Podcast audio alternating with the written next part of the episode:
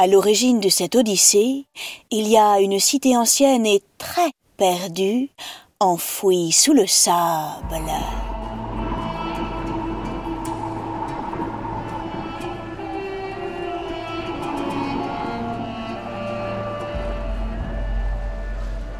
Nous sommes au centre de l'Égypte, à Amarna, un petit village accroché sur la rive droite du Nil, un merveilleux fleuve bordé de papyrus. C'est l'année 1887.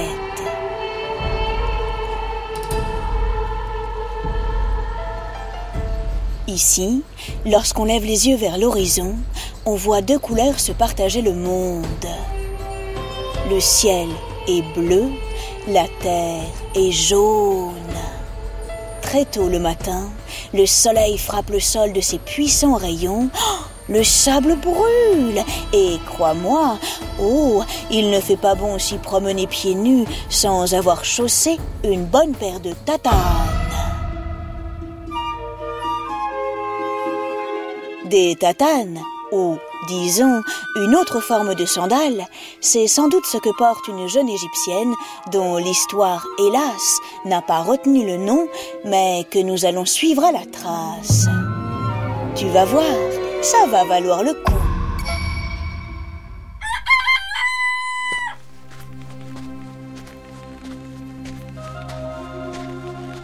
Aux premières lueurs du jour, la jeune femme se rend à l'extérieur du village.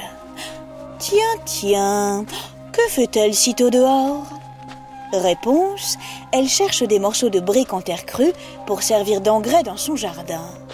Dans le coin, il y a plein de ruines et des petits bouts de choses très anciennes qui datent du temps des pharaons. Alors, autant que ça serve. En creusant le sol, elle tombe sur d'étranges rectangles d'argile recouverts d'une écriture inconnue et bizarre. Ouais, bof.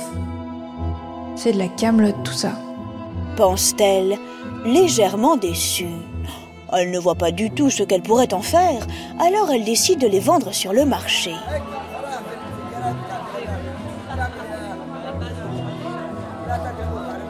Tout de même, ces rectangles d'argile sont très beaux. Ils finissent par attirer l'attention de certains fins connaisseurs. Des archéologues du monde entier se déplacent pour les examiner. Très vite, ils se rendent compte qu'ils tiennent entre leurs mains des objets extrêmement rares et précieux, des tablettes sur lesquelles sont inscrits d'anciens messages royaux.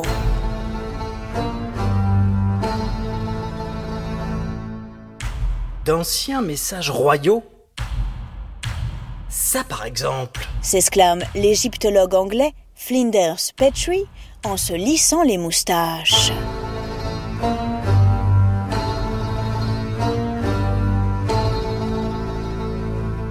Oh, mais un pharaon est sûrement passé par là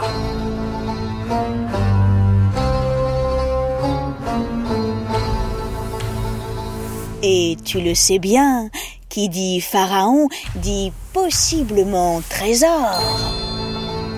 Sans attendre, Petri fait démarrer un immense chantier de fouilles.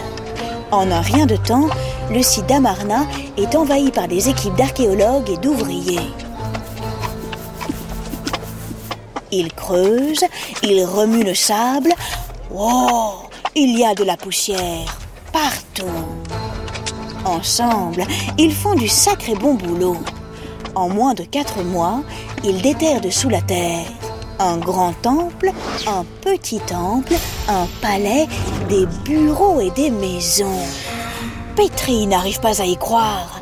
Sous ses yeux, c'est une ville entière qui est en train de ressurgir du passé, et avec elle, son fondateur, un pharaon oublié par les hommes pendant 3400 ans. Son nom Akhenaton.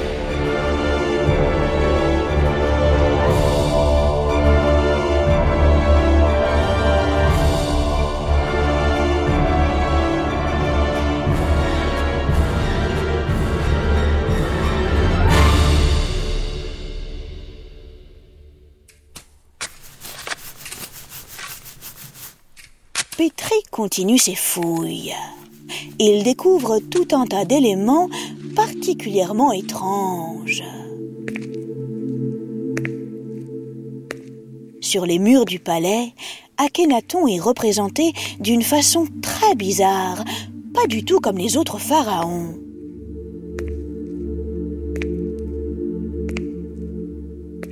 Et puis, certaines statues royales semblent avoir été détruites, non pas par le temps, mais par les hommes du passé eux-mêmes.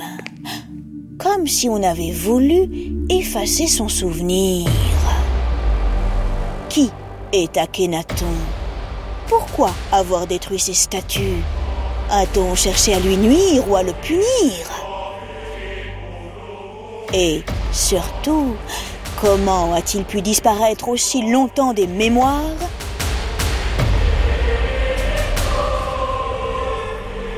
Pour le savoir, une seule solution. Plonger dans l'histoire.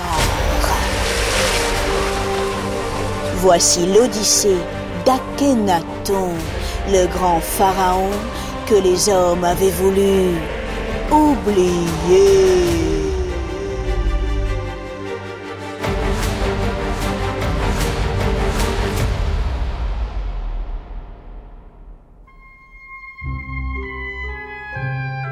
Akhenaton, tu t'en doutes, est né il y a fort longtemps, quelque part entre les années moins 1357 et moins 1355. Les historiens disent avant notre ère.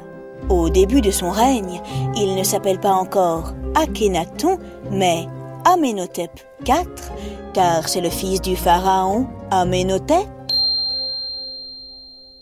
3. Évidemment, tu avais deviné.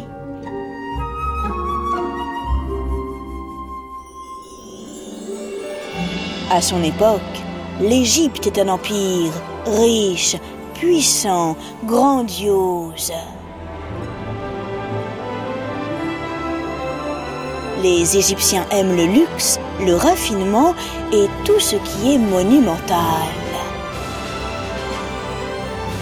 Ils construisent des statues et des bâtiments énormes, colossaux, gigantesques. Mais attention, les pyramides, dont tu as sans doute entendu parler, ouh, c'est déjà de l'histoire ancienne au temps d'Amenhotep.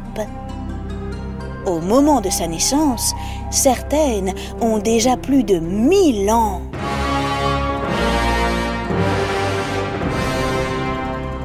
De ses premières années, à vrai dire, on ne sait pas grand-chose, sinon ceci. Vers l'âge de 10 ans, son père a de gros problèmes de dents, impossible de le soigner, il meurt. Amenhotep monte sur le trône. C'est encore un enfant et déjà il est l'homme le plus puissant d'Égypte. Puissant Oh, c'est peu dire. Et surtout, c'est un mot qui appartient au monde des humains. Or, Pharaon est un être quasi magique. Sur lui repose l'équilibre de l'univers. Il représente les dieux sur la terre. Oui, les dieux. Car les Égyptiens croient en plusieurs divinités et elles sont très nombreuses. À peu près une infinité.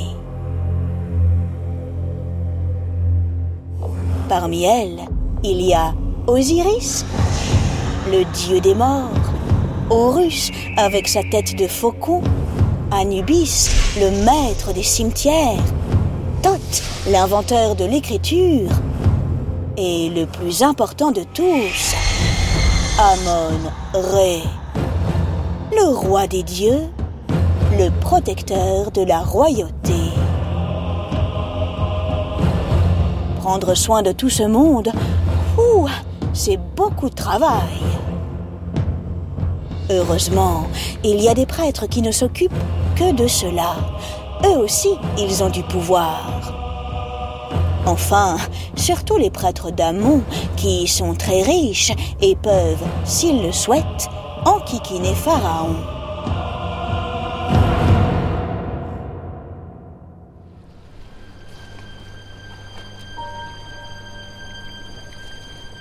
Amenhotep IV vit dans la cité de Thèbes, dans le sud de l'Égypte, sur la rive droite du Nil. Mais il se rend souvent à Karnak, un lieu hautement sacré, situé juste à côté. Imagine d'immenses statues, des temples, des chapelles et de gigantesques colonnes qui s'élèvent tout droit dans le ciel au milieu des champs. Grandiose, n'est-ce pas? Mais il faut bien cela pour honorer Amon-Ré. C'est en effet lui qu'on célèbre dans ce lieu magnifique, ainsi que quelques autres dieux, parmi lesquels Mout, sa tendre moitié. Pour que le roi des dieux soit bien confortable, on lui a construit un temple rien qu'à lui, entouré de hauts murs.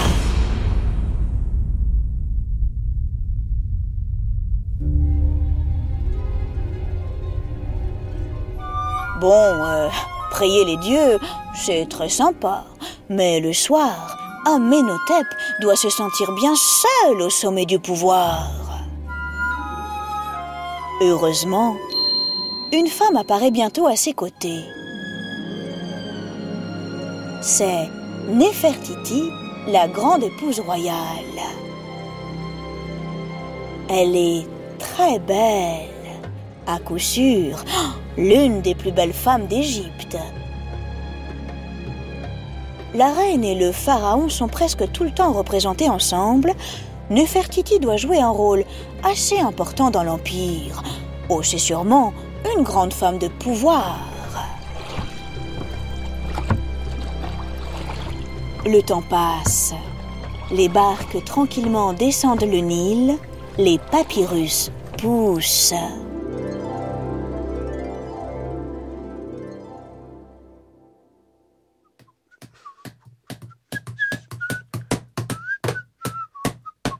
Et puis un jour, Amenhotep IV décide de faire quelques travaux à Karnak.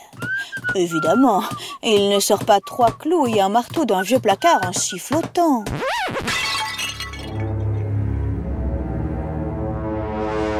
Non, il ordonne aux Égyptiens.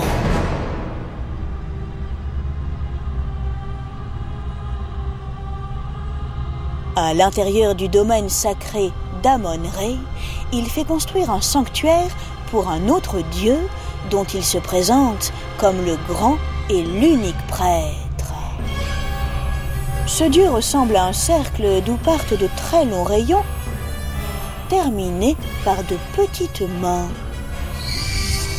Il s'appelle Aton, c'est l'astre du jour, le dieu du soleil. Enfin, pour être plus précise, c'est le disque solaire.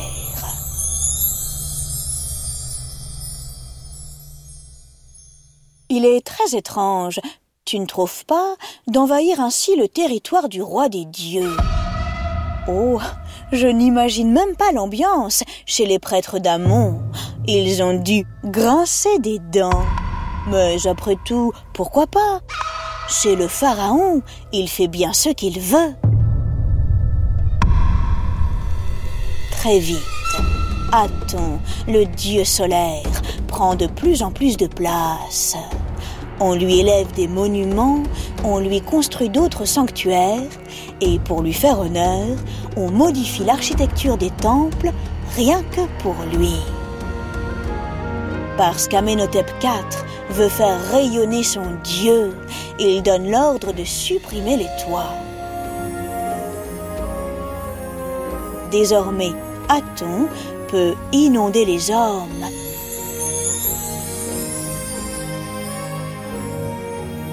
de toute sa lumière.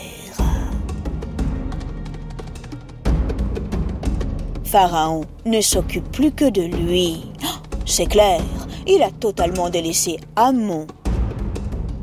Et même pire, il s'acharne contre lui. Tout ce qu'il peut enlever à ses prêtres, il le prend pour le redonner à Aton. Pourquoi agit-il ainsi? Que s'est-il passé? Est-il devenu fou? Ou bien cherche-t-il, je ne sais pas, à diminuer le pouvoir des prêtres d'Amon C'est un mystère. Nul ne le sait.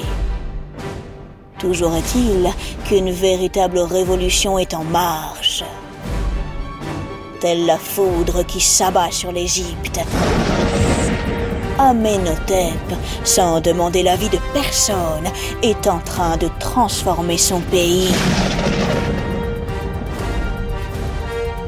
Et ce n'est que le début.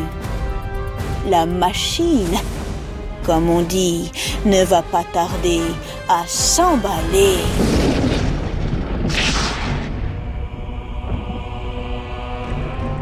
Dans les temples de Karnak et de Thèbes, il y a du remue-ménage. Les prêtres d'Amon sont fort mécontents. Soit, qu'à cela ne tienne. Amenhotep décide de partir. Il va construire une nouvelle capitale à la gloire, bien sûr, du dieu Aton.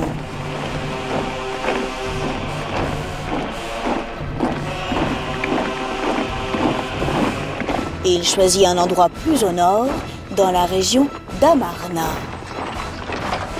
Nous sommes à la fin de la quatrième année de son règne. Il se rend sur place, accompagné de sa cour, pour repérer les lieux.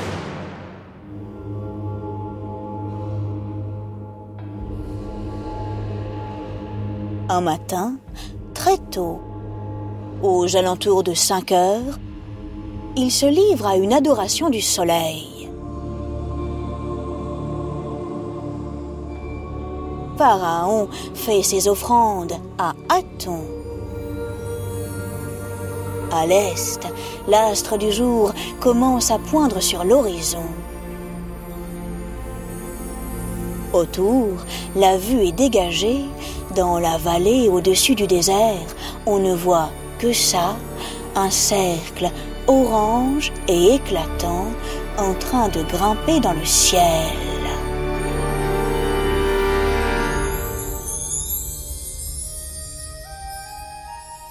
Amenhotep a trouvé le nom de sa nouvelle capitale. Ce sera Akhenaton, ce qui signifie l'horizon d'Aton. Ensuite, Pharaon change de nom. Il se fait désormais appeler Akhenaton, celui qui est profitable à Aton. Puis il fait effacer le nom d'Amon de tous les monuments. Le culte d'Aton devient officiellement la religion personnelle du roi. Exit tous les autres dieux. Aton est désormais l'unique, le grand créateur de toutes choses. Il est le père et la mère de l'univers. Il fait même tomber la pluie sur les montagnes par-delà les frontières du pays.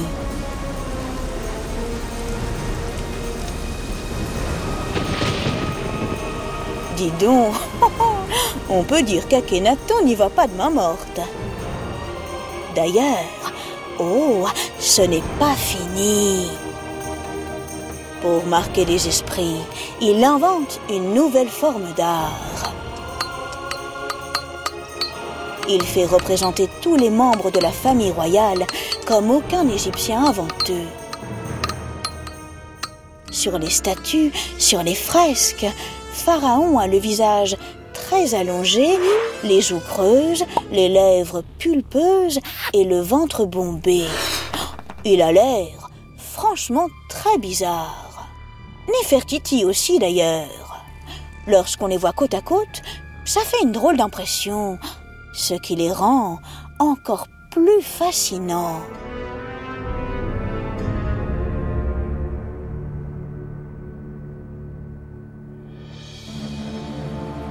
En quelques années, à peine, ils ont profondément bouleversé la vie des Égyptiens. Ces derniers sont passés, entre autres, d'un culte polythéiste avec plusieurs divinités au culte d'un seul Dieu. C'est la première fois qu'une telle chose se produit dans l'histoire. Vers l'ancêtre du règne de Pharaon, Akhenaton, la nouvelle capitale religieuse, est enfin prête. Le roi quitte Thèbes. Petit à petit, la cour et tous les serviteurs s'y installent. La vie est rythmée par le cycle du soleil et par les prières du roi. Son règne dure 17 ans. Pharaon, visiblement, n'a pas tellement été apprécié par les hommes de son époque. Il faut dire aussi qu'il les a contraints et forcés à faire tous ces changements. Alors, à sa mort, ils se sont vengés. Petit à petit, ils ont déserté sa capitale, puis ils ont détruit ses statues, ils ont démonté ses temples et effacé son nom de tous les monuments. Pendant des générations, il a été interdit de prononcer son nom. Même son fils l'a renié. Tu le connais peut-être. Il s'agit de Toutankhamon. Enfin, auparavant, il s'appelait Toutankhaton, mais il a changé de nom et surtout, il a restauré le culte des anciens dieux. Aucune trace ne devait rester d'Akhenaton. Le roi devait sombrer dans l'oubli. Pour les Égyptiens de l'Antiquité, l'oubli, tu sais ce que ça veut dire?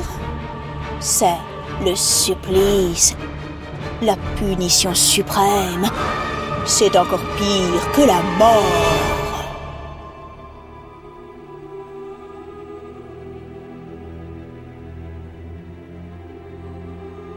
Ainsi, pendant des millénaires, il a complètement disparu des mémoires jusqu'à ce que, par hasard, et pour notre plus grand bonheur, quelques archéologues retrouvent sa trace à la fin des années 1880.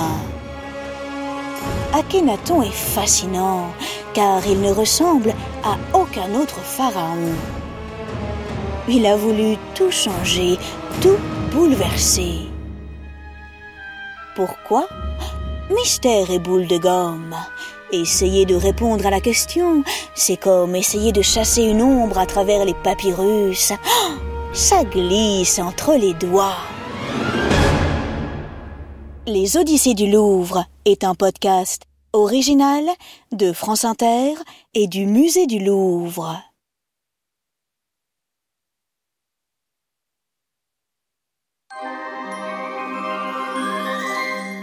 Si tu veux te faire une idée de ce nouvel art inventé par Akhenaton, tu peux te rendre au musée du Louvre dans la salle 638 située au premier étage de l'aile Sully. Tu y verras un magnifique buste d'Akhenaton placé en hauteur. Quand tu seras face à lui, observe bien son visage qui ne ressemble à aucun autre pharaon. Ce buste a été retrouvé sur le site sacré de Karnak. Tu te souviens C'est là que tout a commencé. Il s'appuyait contre un pilier visiblement très grand. Ce genre d'œuvre, on appelle ça un colosse. C'est un autre mot pour désigner une statue aux dimensions extraordinaires. Quand je te disais que les Égyptiens aimaient tout ce qui est monumental. En voici la preuve